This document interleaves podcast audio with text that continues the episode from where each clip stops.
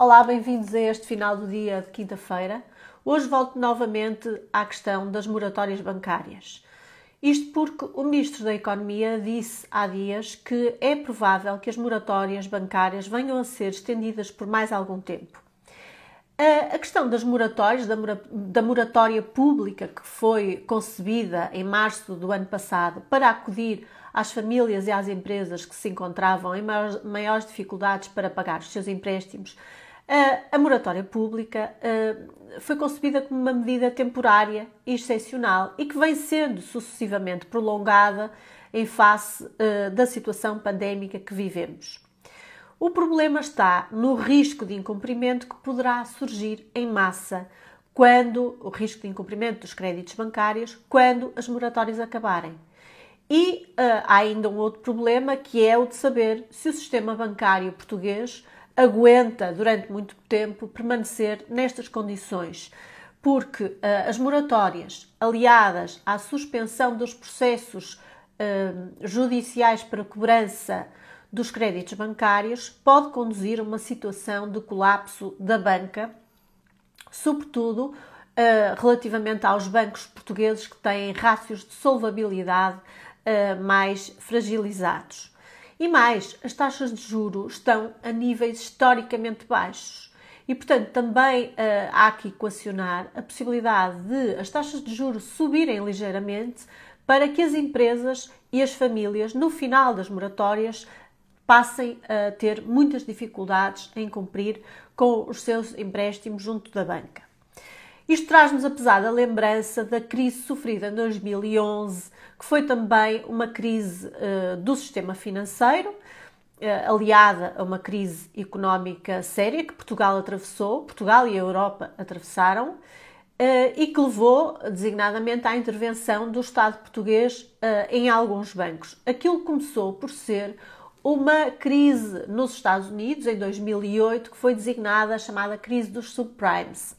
A expressão subprimes designa os empréstimos imobiliários concedidos a famílias de escassos rendimentos, os chamados subprimes, um, que foi um fenómeno que começou na década de 80 nos Estados Unidos com o financiamento, com o desenvolvimento de políticas uh, de financiamento uh, para a compra de casa própria a famílias que tinham uh, médios ou reduzidos rendimentos.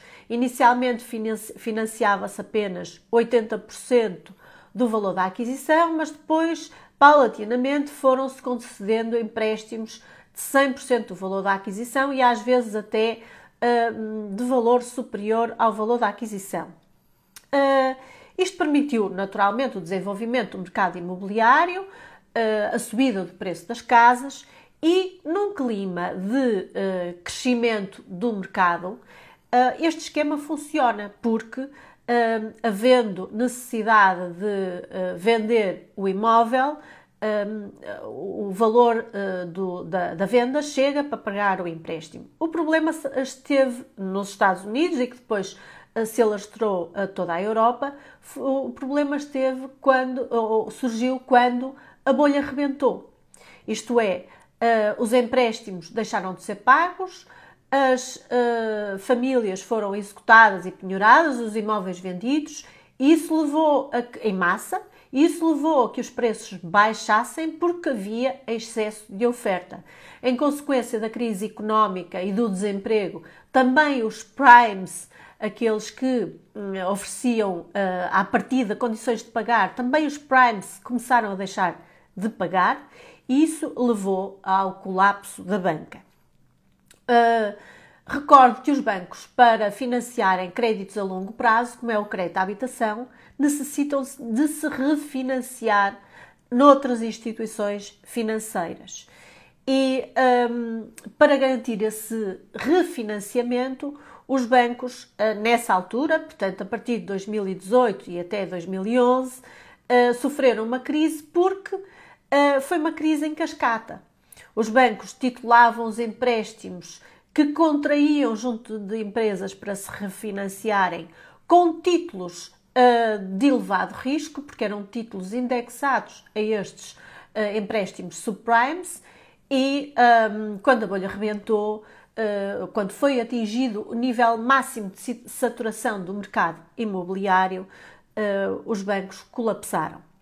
As economias viram-se, portanto, perante o complexo problema do incumprimento em massa dos créditos bancários, sobretudo os créditos à habitação. Isso foi um problema seriamente sentido em Portugal e é este o receio, é por isso que falo nisto, é este o receio que tenho com o prolongamento durante tanto tempo das moratórias. Até porque, como já falei aqui noutra ocasião, muitas famílias recorreram às moratórias sem terem necessidade disso, porque não, não sofreram quebra de rendimentos, mas só porque achavam uh, que seria um benefício.